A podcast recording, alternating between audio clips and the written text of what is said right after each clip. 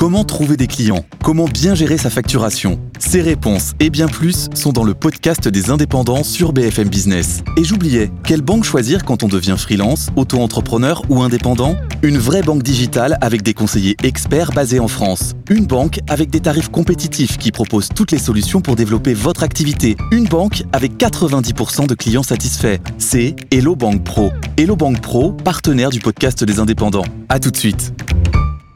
Tout pour investir. Dose d'économie.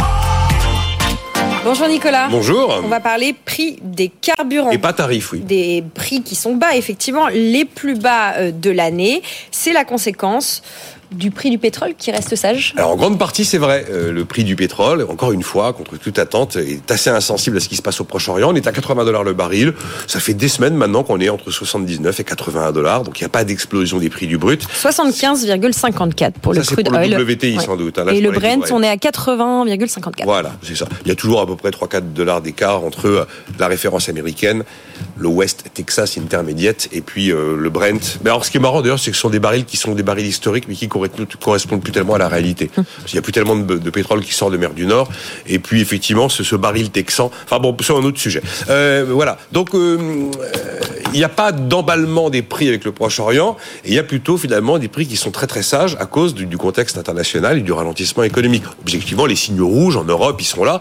Et évidemment, en Chine, premier producteur, premier consommateur, eh ben, il n'y a absolument pas la reprise de demande qu'on aurait pu imaginer. C'est la raison principale qui explique qu'effectivement, ça finit par se sentir à la pompe, comme toujours. Il y a un autre effet quand même qui joue, c'est qu'on est dans une période où les grands distributeurs pratiquent des prix coûtants, des opérations à prix coûtant qui se multiplient. Il y en a tous les week-ends, il y a des opérations à prix coûtant, ça joue. Troisième élément qui, lui, ne joue pas pour une fois, l'aspect taux de change, qui peut avoir énormément d'effets sur le prix à la pompe finale. Aujourd'hui, on peut pas considérer que l'aspect taux de change joue et que c'est une explication dans la mesure où l'euro face au dollar est quand même relativement stable. On doit être là aujourd'hui à 1 euro pour 1 dollar 10 on a été à 1 euro à 1,08$, mais enfin on n'a pas, voilà, il n'y a pas de yo-yo sur la parité euro-dollar qui pourrait cette fois-ci expliquer la situation. Euh, le ministère de la Transition écologique a publié un relevé hier. Qu'est-ce qu'on en retient? Alors on en retient que partout en France, en moyenne bien sûr, mais c'est pas la peine d'envoyer un, tweet indigné si vous avez payé 2,10€ en centre-ville ce matin, mais en moyenne, on est en dessous d'un 80 le litre. Le recul de la semaine dernière, c'est toujours une photographie euh, sur une semaine. C'est le samplon 95 qui est tombé en moyenne à 1,78, qui a pratiquement reculé de 4 centimes. On peut trouver que ce sont des niveaux qui restent élevés, mais à côté de ça, si on met ça dans une perspective historique de temps long, eh ben, si on était en 1973, le litre d'essence aujourd'hui, il serait pas à 78, il serait à 3,80 quand même. Il faut avoir ça en tête. Donc voilà la photographie qui nous a été livrée. Euh, ce recul des prix des carburants, est-ce que vous pensez qu'il va être durable, Nicolas? Pour l'instant, on a toutes les raisons de penser que oui, on est parti sur quelque chose de plutôt durable. Je sais pas je vais pas mettre une durée sur durable, mais la baisse de la demande, les signaux rouges sur l'économie, le ralentissement sont des, élé des, des, des, des éléments qui sont installés pour le moment. Du côté de l'offre, il y a une réunion de l'OPEP+, c'est les pays du cartel pilotés par l'Arabie Saoudite plus la Russie qui se tient jeudi. On s'attend pas à ce qu'il y ait des annonces nouvelles sur une restriction de la production. Mmh. Donc l'offre telle qu'elle est aujourd'hui ne devrait pas être à nouveau contrainte, ce qui pourrait entraîner une hausse de prix. Ce qui est éventuellement peut avoir un effet un peu négatif pour le consommateur, c'est la fin des opérations de prix coûtant. Les grands distributeurs ont pris une sorte d'engagement d'aller jusqu'à la fin de l'année 2023. Ça ne veut pas dire qu'ils vont pas continuer début 2024. Mais enfin, en tout cas, voilà, fin de fin 2023, ça pourrait changer.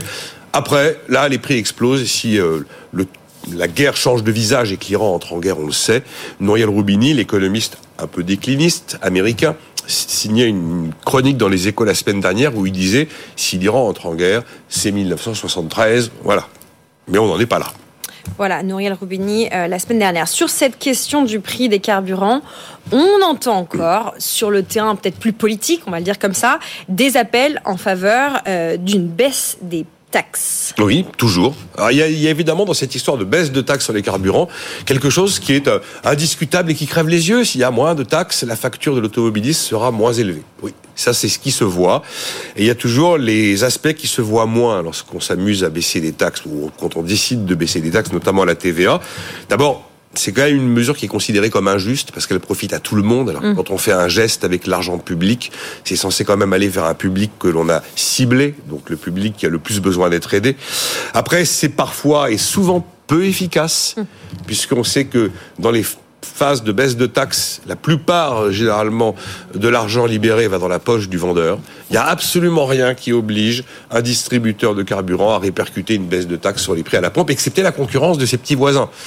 C'est l'élément là qui peut jouer effectivement sur les prix. Après, c'est une mesure qui est systématiquement hors de prix pour les finances publiques. Chaque fois qu'on a essayé des mesures avec la TVA sur les carburants, notamment TVA flottante, ça a coûté une fortune aux finances publiques mmh. pour un effet quasi imperceptible parfois pour l'automobiliste. Et puis, ben, évidemment, c'est une mesure anti-verte. Ça reviendrait à essayer de subventionner d'une certaine manière une énergie euh, que l'on veut, euh, a priori, éliminer euh, de notre vie quotidienne. Donc, c'est pas très cohérent avec la vision de plus long terme. Donc, c'est pour ça que face aux demandes de baisse de taxes, je pense que la meilleure solution, ça reste les aides ciblées il va y avoir, vous le savez, en 2024, un chèque de 100 euros carburant sous condition de ressources qui va être à nouveau reconduit par le gouvernement. Il suffira d'en faire la demande pour en bénéficier. Vous avez entendu? Mais si, mais si. Le prix de l'essence baisse. Oui, j'ai écrit ça parce que euh, c'est comme l'histoire de la baisse du chômage. Je reçois des messages de gens qui pensent que c'est pas la vérité que le chômage n'a jamais baissé et qu'on nous ment quand on dit que l'essence est moins chère depuis. On est au plus bas niveau de l'année. Voilà. C'est pas pour ça que c'est bon marché. Hein. C'est un fait. Merci Nicolas Dose pour cette dose d'économie.